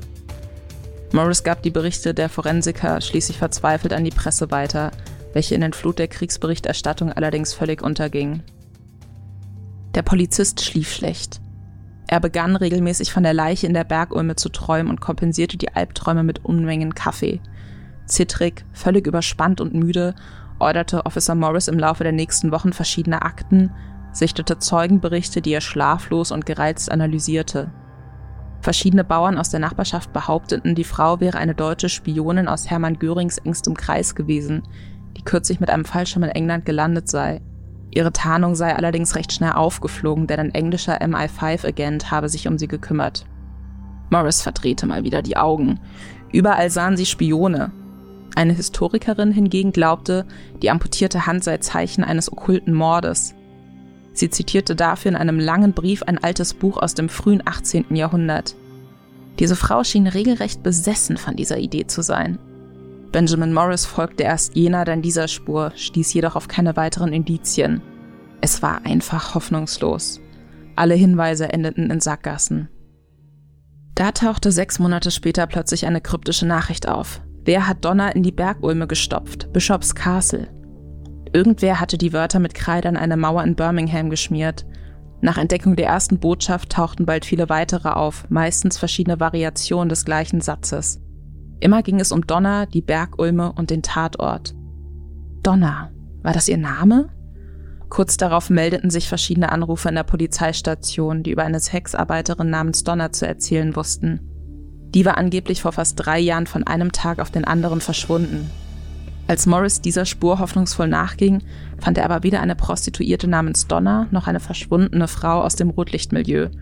Der Fall blieb ungelöst. Die Akte wurde geschlossen. Bis zum Jahr 1999 jedenfalls. Kurz vor dem neuen Millennium tauchte das mysteriöse Graffiti Wer hat Donner in die Bergulme gestopft? Bishops Castle nämlich erneut in Birmingham auf und brachte den Fall nach fast 56 Jahren auf die Titelseiten der Zeitungen. Vielleicht würde die moderne Kriminologie das Rätsel diesmal lösen. Als man somit den Cold Case erneut öffnen wollte, mussten die Ermittler jedoch zu ihrem Erschrecken feststellen, dass das konservierte Skelett der Frau verschwunden war. Hm. So, Verschwunden ist es. Ja, ja, ja, ja. Also auch hier habe ich direkt wieder einige Gedanken dazu. Ich will aber dem Robin äh, als Gast natürlich erstmal den Vortritt lassen. Also, ich weiß nicht, wie man eine Leiche in einen Baum stopfen würde und dann, dass es Kinder dann erst so viel später finden. Ich glaube, das finde ich so ein bisschen seltsam. Also, es ist quasi so ein, so ein hohler Baum und man stopft da eine Leiche rein. Ja, also vor allem, wenn sie meinen, irgendwie der Baum wäre so krank, dass irgendwie das Holz quasi schon irgendwie zerfällt. Ähm, ich weiß nicht, ob das so gemeint ist, dass quasi die, der Baum krank geworden ist, weil da eine Leiche drin steckt oder ob er schon vorher krank war, weil irgendwie muss er ja krank gewesen sein, sonst hätte man da keine Leiche reinstopfen können. Und dann ist die Frage, warum ist er dann nicht einfach schon irgendwann mal zerfallen? Äh, und es ist irgendwie vorher aufgefallen. Der nächste, weil es, also es wirkt so, als wäre, wenn, wenn, der, wenn der Schädel da irgendwie so feststeckt, als wäre er entweder wirklich mit so viel Kraft da reingestopft worden, dass er dann, dass er dann sozusagen da sich verkantet, oder dass der Baum drumherum gewachsen ist. Das wird ja auch so ein bisschen, das, ich glaube, beides passt irgendwie nicht zusammen. Also entweder der Baum war schon hohl oder äh, äh, keine Ahnung, es wurde halt irgendwie mit so viel Kraft gemacht, dass der Baum dann drumherum wachsen konnte. Das andere ist, dass der, dass dieses, dieses Graffiti und dass der Name nicht klar ist und dass es auch überhaupt nicht klar, wer, wer diese Leiche ist und dass man dann 1999 diesen Fall nochmal aufrollt wegen so einem Graffiti finde ich irgendwie seltsam. Und dass dann auch die Leiche verschwunden ist, ist auch komisch, weil du würdest die ja nicht aufheben. Du würdest die ja vergraben. Begraben. Also auch, auch wenn du keine Angehörigen hast, würdest du ja trotzdem die Leiche beerdigen und nicht irgendwie in, in der Asservatenkammer liegen lassen für 50 Jahre. Ähm, das heißt, man hätte das, man hätte das Grab quasi wieder ausheben müssen für eine Obduktion. Und ich, also es hörte sich ja so an, als wäre die Frage nicht gewesen, wie ist die Person gestorben, sondern wer war die Person überhaupt? Und ich weiß nicht, ob man da 50 Jahre später noch irgendwas hätte rausfinden können mit moderner Forensik, weil dann hättest du ja irgendwie DNA-Spuren von, von damals irgendwie haben müssen, um irgendwie zu gucken. Also deswegen, also für mich hört sich's, äh, hört sich so an, als wäre es keine echte Story. Okay. Mein Bauchgefühl ist eher auf wahr, aber ich könnte es jetzt, also deine Punkte sind völlig valide. Ich habe mir auch als erstes eher Gedanken über die Todesart und wie das mit diesem Baum zustande kam äh, gemacht. Also ich habe auch erst daran gedacht, ist dieser Baum vielleicht bewusst um diese Leiche herumgewachsen? Also war das irgendwie eine Todesart? Ich habe da direkt an diese äh, Folterhinrichtungsart äh, äh, gedacht, die man immer wieder mal hört. Ich weiß auch gar nicht, wie valide die ist, aber dass man so äh, einen Bambus durch einen Menschen irgendwie durchwachsen lässt, weil der so schnell wächst dementsprechend. Und äh, gleichzeitig hat das dann so ein bisschen auch dazu gepasst, dass diese linke Hand möglicherweise bewusst entfernt wurde. Also ich dachte da schon eben, wie es dann auch in der Geschichte so ein bisschen erwähnt wurde, an irgendwas Ritualmord ähnliches oder Okkultes oder so ein bisschen wir befinden ja auch uns, äh, beziehungsweise befinden uns gerade in der Zeit, wo äh, Leute schnell auch äh, bevorurteilt wurden und ähm, äh, als, als teuflisch dargestellt wurden oder ähnliches. Deswegen, äh, das waren so Vermutungen, die ich da irgendwie mit der Todesart drin hatte. Dass das dann wieder aufgerollt wurde 1999, fände ich gar nicht so unrealistisch, wenn es sich jetzt vielleicht wirklich um so einen ungeklärten Mordfall in irgendwie einer kleineren Gemeinde oder so dreht. Und das ist so deren mhm. deren Crime-Fall, der immer wieder irgendwie hochgespült wird und wo sich alle irgendwie noch so ein bisschen fragen, wer war denn eigentlich Donner? Und dieses Graffiti taucht irgendwie immer wieder auf oder so. Ah, okay, das finde ich einen guten Punkt. Ja klar, wenn das so ein lokaler, so ein kleiner Mystery-Fall ist, der quasi sich über so die letzten zwei Generationen so weitererzählt ja. hat und äh, dann so in der Lokalberichterstattung irgendwie und dann auch durch dieses Graffiti. Okay, ja, gut, ja, ja. Schon okay, dann könnte ich mir auch vorstellen, dass man es nochmal aufrollt. Ja. ja. Also mein Bauchgefühl geht irgendwie Richtung, das könnte schon so oder so ähnlich äh, passiert sein. Ob das jetzt wie aufgeklärt wurde oder ob da bisher irgendwas aufgeklärt wird. Das ist ja immer, wir haben ja in den Geschichten, das kann ja auch ein bisschen überdramatisiert äh, worden sein von der Redaktion oder, oder Namen und Ort so ein bisschen verändert. Aber irgendwas ist da bauchgefühlmäßig bei mir da, dass ich äh, dem Ganzen erstmal Glauben schenken wollen würde. Mhm. Ich bin gespannt. Robin, und du sagst, ist falsch? Ich sage, es ist falsch damit ich einfach mit so ein bisschen spannend bleibt hier. Also ich finde, ich finde, ich wurde jetzt gerade so ein bisschen wieder in die Richtung überzeugt, weil für mich war es eben, also das mit dem Baum und dann aber auch der, der Punkt mit, mit so, wer würde denn einen Mordfall 50 Jahre später wieder aufrollen, wenn gar nicht klar ist, wer, der, wer die ermordete Person ist. Aber das, wenn das ein kleiner Ort ist, das, das Argument lasse ich gelten. Deswegen bin ich immer noch so ein bisschen zwiespalten, aber ich habe als erstes gesagt, nicht war, deswegen bleibe ich jetzt dabei. Okay. Die Geschichte ist im Kern äh, so ähnlich passiert. Krass. Und äh, ich lese euch jetzt vor, was da genau abgegangen mhm. ist. Am 18. April 1943 spielten vier einheimische Jungen in Hagley Wood, einem Teil des Hagley-Anwesens von Lord Cobham. Dort stießen sie auf eine große, massive Bergulme, die sie für besonders geeignet hielten, um nach Vogelnestern und insbesondere Eiern zu suchen. Beim Klettern fand einer der Jungs im hohlen Stamm des Baumes einen Schädel, den die Kinder anfänglich für den Kopf eines Tieres hielten. Erst als sie die Zähne und Haarreste entdeckten, begriffen sie, dass es sich dabei um den Schädel eines Menschen handelte. Als die Polizei den Stamm des Baumes überprüfte, fand sie ein fast vollständiges Skelett mit einem Schuh, einem goldenen Ehering und einigen Kleidungsstücken. Nach weiteren Untersuchungen wurden die Überreste einer Hand in einiger Entfernung vom Baum gefunden. Man brachte die Leiche zur Untersuchung ins forensische Labor der Universität von Birmingham. Der dortige Leiter stellte schnell fest, dass es sich um eine Frau handelte, die seit mindestens 18 Monaten tot war. Man fand Stoffreste in ihrem Mund, was auf eine Erstickung hindeutete. Aus Abmessungen der Leiche und des Baumes schlossen die Forensiker, dass die Frau entweder lebendig in den Baum gesperrt worden war oder kurz nach der Tötung dort abgelegt wurde, da der Körper nach Einsetzen der Totenstarre nicht mehr in den Stamm gepasst hätte. Die Polizei konnte anhand der mit der Leiche gefundenen Gegenstände rekonstruieren, welche Kleidung die Frau getragen und wie sie ungefähr ausgesehen hatte. Aber da so viele Menschen während des Zweiten Weltkriegs als vermisst gemeldet wurden, waren diese Informationen fast zu allgemein, als dass man mit ihnen eine ordnungsgemäße Identifizierung möglich gewesen wäre. Die ermittelnden Polizisten fanden des Weiteren keine Übereinstimmungen mit den Daten vermisster Personen aus der Region. Auch die Kontakte mit den Zahnärzten aus dem ganzen Land stellten sich als unergiebig heraus. Und das, obwohl die Zahnstellung der toten Frau als geradezu einzigartig galt. Im Jahr 1944 erschien an einer Wand in der Upper Dean Street in Birmingham ein Graffiti, das sich auf den ungeklärten Fall bezog. Sie lautete, wer hat Bella in die Bergulme getan? Hagley Wood. Dies löste eine regelrechte Flut verschiedener Hinweise aus, darunter auch jene, die hier genannt werden. Sie zählten zu den möglichen Opfern einer Sexarbeiterin namens Bella, die an der Hagley Road gearbeitet hatte, bis sie etwa drei Jahre zuvor plötzlich verschwunden war, sowie eine deutsche Spionin namens Clara Bauerle, die nach England geschickt worden war, um ein Netzwerk aus Saboteuren aufzubauen. 1945 schlug eine Anthropologin des University College London vor, es handelte sich bei dem Fall um einen okkulten Mord, der vor allem die abgetrennte Hand des Opfers in den Mittelpunkt rückte. Keine dieser Theorien konnte jedoch bewiesen werden. Der Fall ist bis heute ungeklärt und wird auch ungeklärt bleiben. Das Skelett der Frau ist nämlich tatsächlich auf mysteriöse Weise verschwunden. Das ist krass, dass das Skelett auch echt weg ist.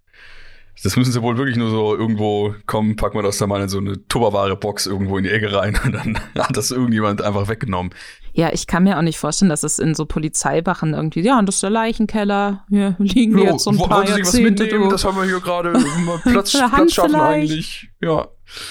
Aber äh, gut, da lag ich ja tatsächlich gar nicht mal so fern auch mit dieser linken Hand und dem, dem Fokus darauf und dass möglicherweise sie da auch lebend reingepackt wurde.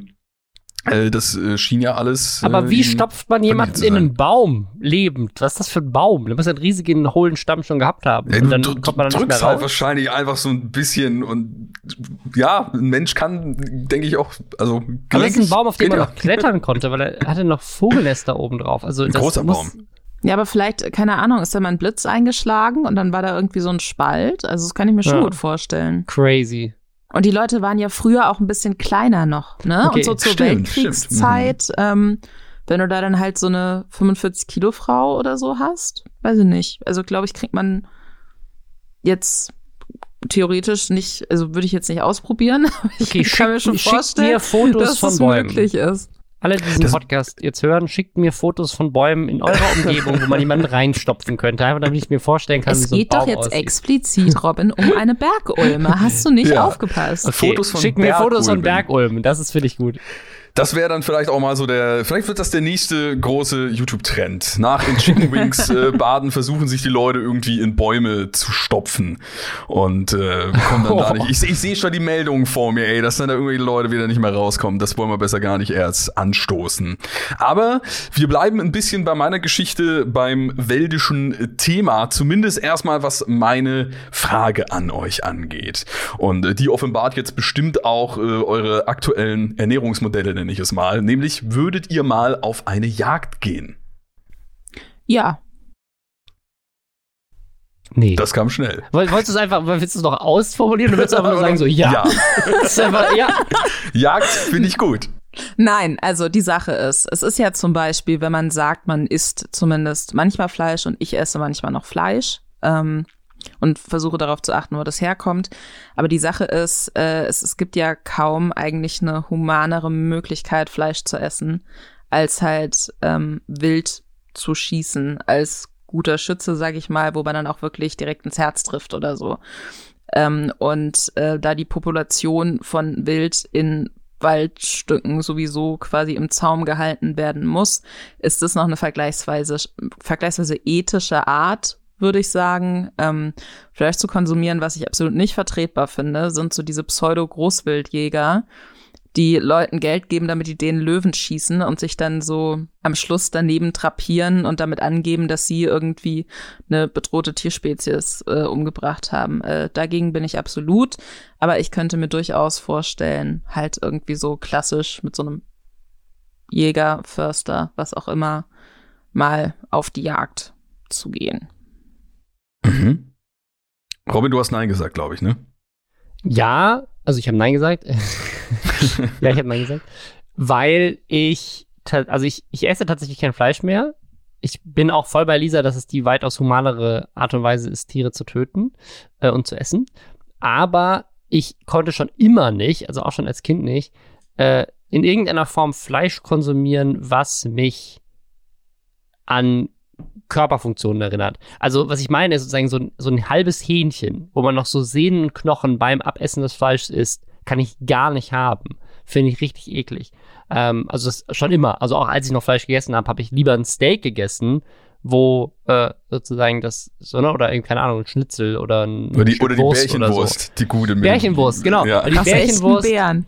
aus echt, ja, aber das sieht noch, das sieht noch so harmlos aus und so. Aber wenn dann so, so, so, keine Ahnung, Knorpel und Sehnen und Knochen oder irgendwie, dann, das war mir dann immer zu real, dass es jetzt ein, dass da jetzt ein Tier dahinter steckt. Und ich glaube, dass das beim, beim Jagen, wenn ich sehe, wie so ein Tier wirklich stirbt und erschossen wird und, äh, und dann verblutet oder sowas, das, da, ich glaube, dann könnte ich das auch nicht essen. Und also ich esse eh kein Fleisch mehr, aber dann in dem Kontext, glaube ich, wäre es mir, es wäre mir einfach zu real. So, ich glaube, jetzt so ein Würstchen, wenn mir jetzt jemand so ein Würstchen geben würde, würde ich ja sagen, so, esse ich eigentlich nicht mehr, aber ist jetzt so, keine Ahnung, ist das Einzige, was hier zu essen ist, dann esse ich das jetzt auch noch. Ähm, Okay. Aber äh, ich glaube, wenn ich, wenn ich weiß, das ist ein Tier und ich bin dabei, nee, das wäre mir, glaube ich, zu real. Ja, ich bin da tatsächlich auf, äh, ähnlich, auf ähnlicher Seite wie äh, Lisa. Ich esse auch hier und da mal äh, noch einen Happen Fleisch und bin dann halt auch so ein bisschen auch gleichzeitig der Meinung, wenn ich es esse, müsste ich eigentlich allein schon so aus, aus äh, Respekt oder der, ähm, der Argumentation in mir drin auch in der Lage sein, das als das wahrzunehmen, was es ist, nämlich ein totes Tier und dementsprechend auch bei so einer Tötung dabei zu sein oder sie im äh, gewissen Fall ähm, äh, begleitend durchzuführen oder wie auch immer, äh, beziehungsweise halt auch das eben äh, Jagd für, für den Sinn oder dass eben das äh, Bildleben äh, im, im Wald auch äh, dementsprechend äh, kontrolliert wird, ja auch vielleicht noch argumentierbare oder eine andere Sinnhaftigkeit hat. Was natürlich gar nicht geht, ist, wie du ja auch schon angemerkt hast, irgendwie da aus Gag rauszugehen und zu denken, ach, um jetzt mal irgendwie hier mein neues Gewehr zu testen, knall ich mal irgendwie eine kleine Löwenfamilie ab und äh, dann als nächstes noch einen Elefanten und sowas. Das ist natürlich absoluter Quatsch. Da sind wir uns, denke ich, alle dementsprechend auch einig. So, meine Geschichte nennt sich Die Heimbacher Hatz. Seit einem Sommer suchte die Menschen von Heimbach ein namenloses Übelheim. Ein Dämon, der unschuldiges Blut vergoss. Begonnen hatte alles im Jahre des Herrn 1582, als einer der Bauern sein Vieh geschlachtet und zerrissen auf den Weiden fand.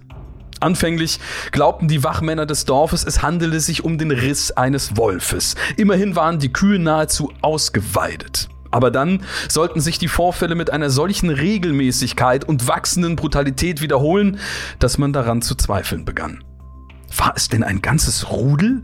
Den ganzen Sommer über und noch bis in den Herbst hinein fanden die Bauern ihre Tiere tot, verstümmelt, zerrissen, manchmal sogar in ihren eigenen Scheunen.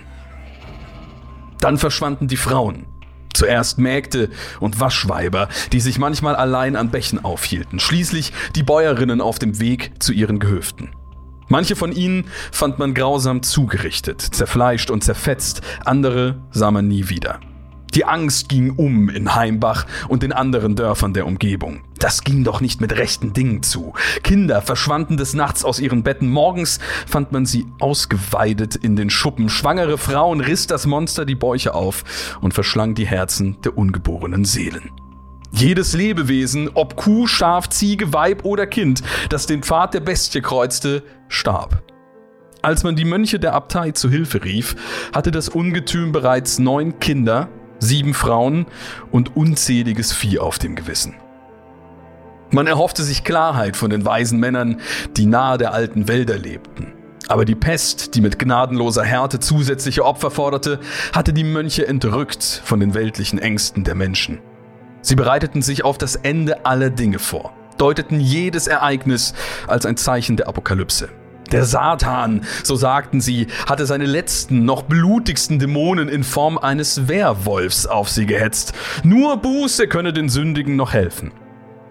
Enttäuscht von diesem Urteil sprachen die Wachmänner der Gemeinde einen Bannkreis aus. Jede Bestie, ob Wolf, Bär oder Wildsau, ob Gefahr oder nicht, die einem Menschen begegnete oder nur in bloßer Nachbarschaft zu einem Menschen weilte, war somit zum Tode verurteilt. Sie würden dieses Unglück beenden. Und so begann drei Jahre nach dem ersten Vorfall im Jahre des Herrn 1585 die große Heimbacher Hatz. Dafür rotteten sich die Männer der Dörfer zusammen, zogen mit Dolchen, Spießen und Sensen bewaffnet durch die Straßen und durchsuchten die angrenzenden Wälder. Sie hinterließen eine Schneise der Verwüstung, wo auch immer sie auf Anzeichen wilder Tiere stießen. Sie schlachteten Wildschweine, Hirsche, selbst Vögel waren nicht sicher vor dem Blutdurst der Menschen. Eines Tages, es war Spätsommer des folgenden Jahres, fand die Gruppe rund um Johannes Berger, dem Sohn des Heimbacher Schmieds, die frische Spur eines Wolfes, die anders schien als alle bisherigen. Das Tier wirkte massiger, schwerer. Berger und seine Truppe schlugen sich tapfer. Die Männer waren zäh und wütend. Sie wollten diejenigen sein, die dem Vieh den Kopf abschlugen. Die Männer rasteten in einer Lichtung inmitten des Waldes als ein lautes Knacken Johannes Berger wieder auf die Beine brachte.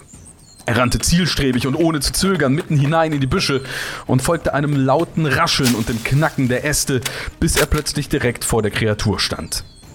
Ein riesiges, zotteliges Tier mit langen Vorderpfoten und kurzen Beinen, die spitzen Ohren angewinkelt, die gelben Zähne bleckend. Ein würdiger Gegner, dachte Berker und hörte hinter sich bereits die Hunde anschlagen. Die übrigen Männer waren schon auf dem Weg. Sie wären bald da. Nach Berkers eigenen Aussagen entspann sich in wenigen Augenblicken ein heftiger Kampf zwischen dem Mann und der Kreatur, die mit einem heftigen Hieb seitens Berkers endete, die dem Wolfswesen die linke Pranke vom Leib schlug. Wie es der Werwolf dennoch schaffte, in diesem Moment schwer verwundet und eingekesselt, letztlich zu entkommen, ist den historischen Berichten nicht zu entnehmen. Auch warum die Männer die Hatz nicht unmittelbar fortführten, ist nicht bekannt. Tatsache ist, dass noch fast eine Woche vergehen musste, bis man eine neue Fährte der Bestie fand. Diesmal führte sie zu einem leibhaftigen Mann. Sein Name war Peter Stube. Stube, einer der ersten Protestanten im Heimbacher Umland, war ein angesehenes Mitglied der Dorfgemeinschaft und besaß ein großes Gehöft nahe der Abtei Mariawald. Man kannte ihn als ruhigen Witwer, entschlossenen Geschäftsmann und Vater von zwei Töchtern. Natürlich war er vielen aufgrund seiner Religion um längst ein Dorn im Auge, denn Protestanten genossen alles andere als einen guten Ruf, aber seine Äußerungen über die Kirche schienen eher moderat und zurückhaltend als ketzerisch und übergläubig. Nur einen Zufall machte Stube zum Verdächtigen in diesem Fall. Ein Mädchen, das mit Stubes Töchtern in der Scheune der Familie spielte, sah den Mann schwer verwundet nach Hause zurückkehren. Neugierig wie sie war, konnte sie später ausführlich über die verschiedenen Verletzungen des Mannes berichten, darunter auch die wohl eindrücklichste. Stube fehlte die linke Hand. Als der Mann wenige Tage später ins Dorf einkehrte, um dort wie üblich diverse Besorgungen zu erledigen, nahm die Bürgerwehr ihn umgehend fest. Schnell hatte sich herumgesprochen, dass der Protestant einen Pakt mit dem Teufel geschlossen hatte. Wie sonst war er denn an all den Besitz, an all das viele Geld gekommen? Und woran überhaupt war seine Frau gestorben? Wie ein Strohfeuer verbreitete sich das Gerücht des gefangenen Dämonenwolfs in den weiten Gegenden des Landes, und Menschen von nah und fern strömten in Scharen nach Heimbach, um dem Gerichtsverfahren beizuwohnen, das dem Schrecken des Werwolfs ein blutiges, aber wohlverdientes Ende bereiten sollte. Unter Folter hatte Peter Stube bereits kurz nach seiner Gefangennahme zugegeben, für die Morde und Bluttaten verantwortlich gewesen zu sein. Er wurde beschuldigt, insgesamt 14 Kinder, zwei schwangere Frauen, deren ungeborene Kinder sowie sieben weitere Frauen getötet und teilweise gegessen zu haben. Stube sagte, er sei tatsächlich den Pakt mit dem Teufel eingegangen. Dieser habe ihm einen Gürtel geschenkt, der ihn in einen Wolf verwandeln könne. Dieser sei ihm bei der Hatz abhanden gekommen, daher liege dieser nicht mehr als zusätzliches Beweismittel vor. Am 28. Oktober 1589, also sieben Jahre nach dem ersten Vorfall, befand man Peter Stube als schuldig und verurteilte ihn zum Tode durch Rädern und Enthaupten. Nach seinem Tod endeten die merkwürdigen Morde in der Gegend so plötzlich, wie sie begonnen hatten. Und die Heimwacher kamen endlich zur Ruhe. Das klingt echt wie ein mittelalterliches Schauermärchen, aber ist es ein Märchen oder ist es eine historisch überlieferte Begebenheit? Was sagt ihr? Ich habe das Gefühl, ich habe so eine ähnliche Geschichte schon mal gehört, um ehrlich zu sein.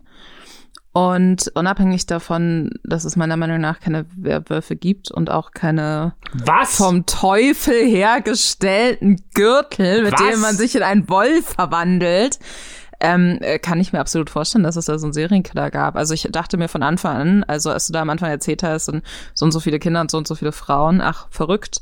Dieses seelenlose Monster frisst dann immer zufällig keine Männer oder was? Was für ein verdammter Zufall.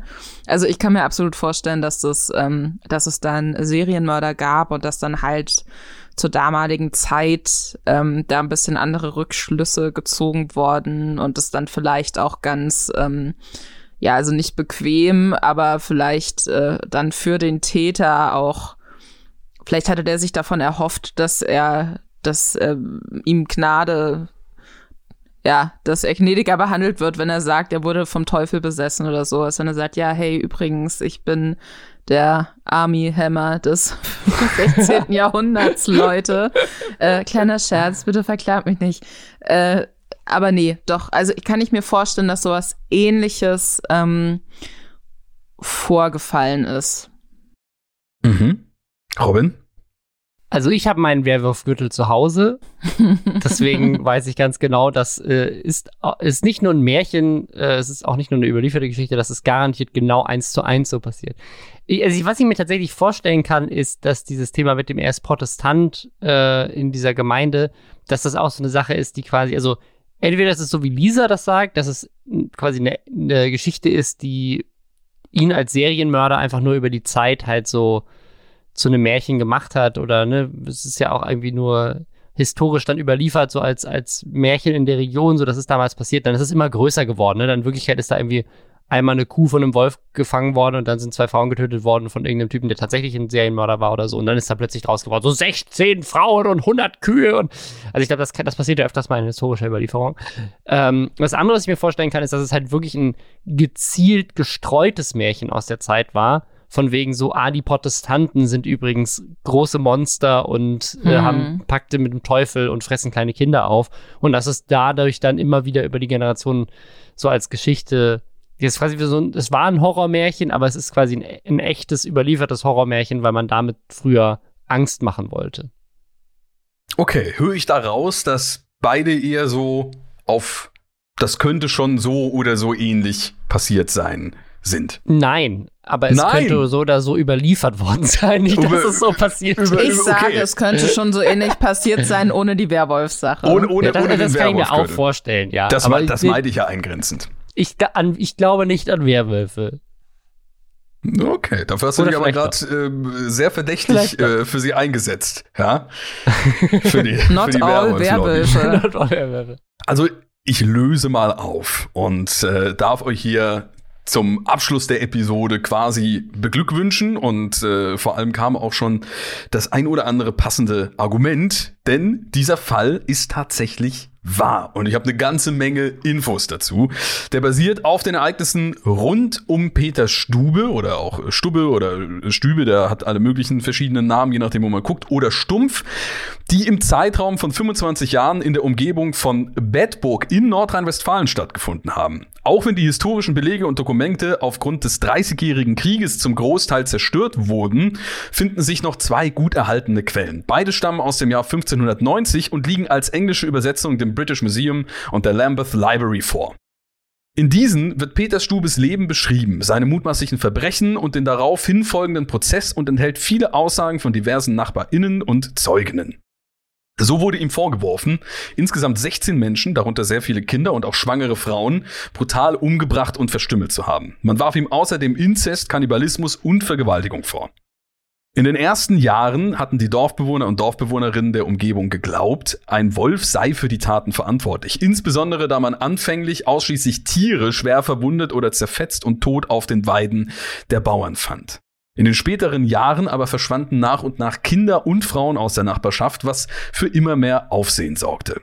Es mehrten sich Augenzeugen und Augenzeuginnen, die von einem seltsamen Wesen zu berichten wussten, das einerseits wie ein Tier, andererseits wie ein Mensch aussah. Es bildete sich eine Bürgerwehr und die Männer nahmen schneller, als sie erwartet haben, die Spur der Kreatur auf und jagten sie tagelang, bis sie das Wesen schließlich durch Zufall entdeckten. Laut des Berichts muss es sich dabei um einen Wolf gehandelt haben, ein großes, massiges Tier, das sich ungewöhnlicher verhielt als manch anderer Wolf. Es schien manchmal auf zwei Beinen zu rennen und gab ungewöhnliche Laute von sich.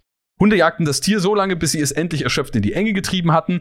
Als die Jäger allerdings die Stelle erreichten, wo sie die Bestie vermuteten, fanden sie nur den verletzten und atemlosen Peter Stube. Unter schwerer Folter und Androhung weitaus schlimmerer Strafen gestand Peter Stube später in Gefangenschaft, dass er mit dem Teufel im Bunde stehe. Dieser habe ihm einen Gürtel geschenkt, also tatsächlich auch der ist zumindest der Überlieferung ne, die Teufelsausrede mit gewesen, durch dessen Hilfe er sich in einen Wolf verwandeln könne. Er gestand alle Morde und wurde am 28. Oktober 1589 als schuldig befunden und zum Tode durch Rädern und Enthaupten verurteilt. Man verbrannte anschließend seinen Leichnam. Heute vermutet man andere Beweggründe hinter dem Werwolf von Bedburg, denn der eher wohlhabende Bauer Stube gehörte zu den ersten Protestanten im Rheinland, was ihn besonders für die katholische Kirche zum Feind und auch zur Zielscheibe von Denunziation machte.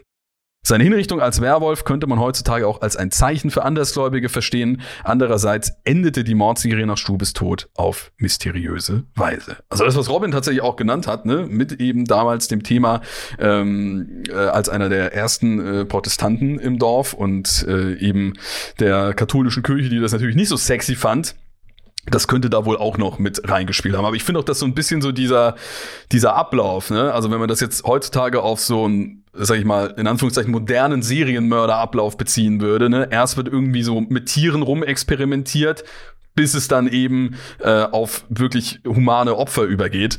Das äh, greift ja alles schon so ein bisschen ineinander. Ist, glaube ich, auch eine der ältesten Geschichten, die wir hier bisher hatten.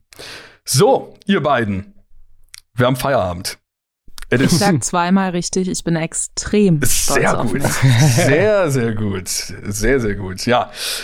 Wir haben Feierabend. Äh, Die Episode ist vorbei. Vielen lieben Dank, dass ihr mit dabei wart. Die äh, beiden Lester-Schwestern, euren Podcast, den findet man überall, wo es Podcasts äh, gibt, habe ich mir so sagen lassen. Und auch ansonsten, wenn man euch googelt oder sich umschaut, dann findet man äh, all die verschiedenen Sachen, die ihr so treibt. Der Robin hat übrigens auch einen YouTube-Kanal. Das haben wir, glaube ich, am Anfang gar nicht, äh, gar nicht ausführlich genug erwähnt, ne? den du ja auch inzwischen deutlich regelmäßiger als zu manchen äh, Zeiten äh, betreibst auf Rob Bubble. Da findet man auch immer alle möglichen Themen, die mal so besprochen werden, rund um auch viel Influencer-Fokus, würde ich mal sagen. Ne? Oder zumindest, Ja. sag ich mal, Das ne? Internet. das, neu, das neue Mediale, dieses Internet und so weiter. Und wo ich schon über den YouTube-Kanal äh, von Robin äh, spreche, die Lisa, die findet man natürlich auch auf allen möglichen Social-Media-Plattformen, äh, allem voran Twitter und Instagram. Da hast du auch wirklich, äh, habe ich gesehen, sehr interessante Handle, nämlich auf Twitter Anti-Alles-Lisa.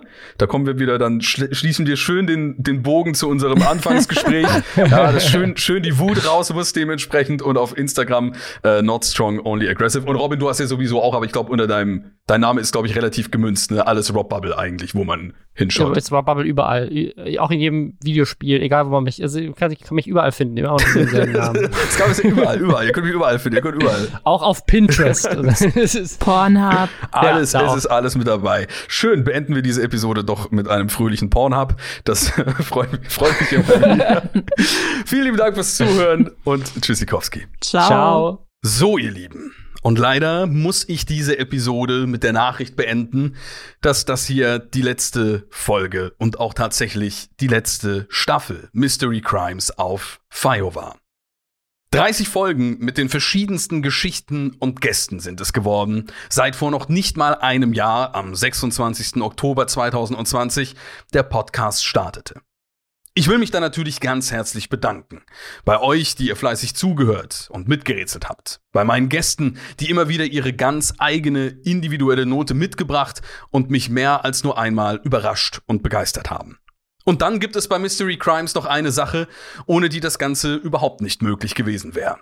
Denn während ich euch zwar hauptsächlich das Ohr abquasseln durfte, hat ein grandioses Team dafür gesorgt, dass das Projekt in dieser aufwendigen Form so auch zu euch gelangen konnte. Viele hundert Dankeschöns gehen somit raus an das Team von FIO und Studio 71. Namentlich Lena Tusche, Julian Quermann, Stefan Otto in der Hauptverantwortung, sowie Alexander Winter, Viktor Redmann, Ole Siebrecht und Cosima Mebus als zusätzliche Autoren und Autorinnen und Christoph Lindner und Dennis Lobert in der Produktion. Ja, meine Wenigkeit könnt ihr natürlich weiterhin auf allen möglichen Kanälen unter Kedos verfolgen und da bekommt ihr es selbstverständlich auch als erstes mit, wenn ich wieder podcastmäßig unterwegs sein sollte. Vielen Dank nochmal für eure Treue bis hierhin und vergesst nicht, alles zu hinterfragen, wenn euch mal wieder jemand eine mysteriöse Geschichte auftischen sollte.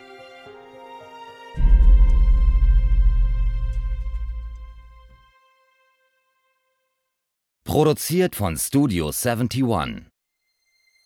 Du möchtest noch mehr Stories of Crime hören? Dann hör doch mal in die zahlreichen anderen Fiction-Crime-Geschichten in unserem Kanal rein.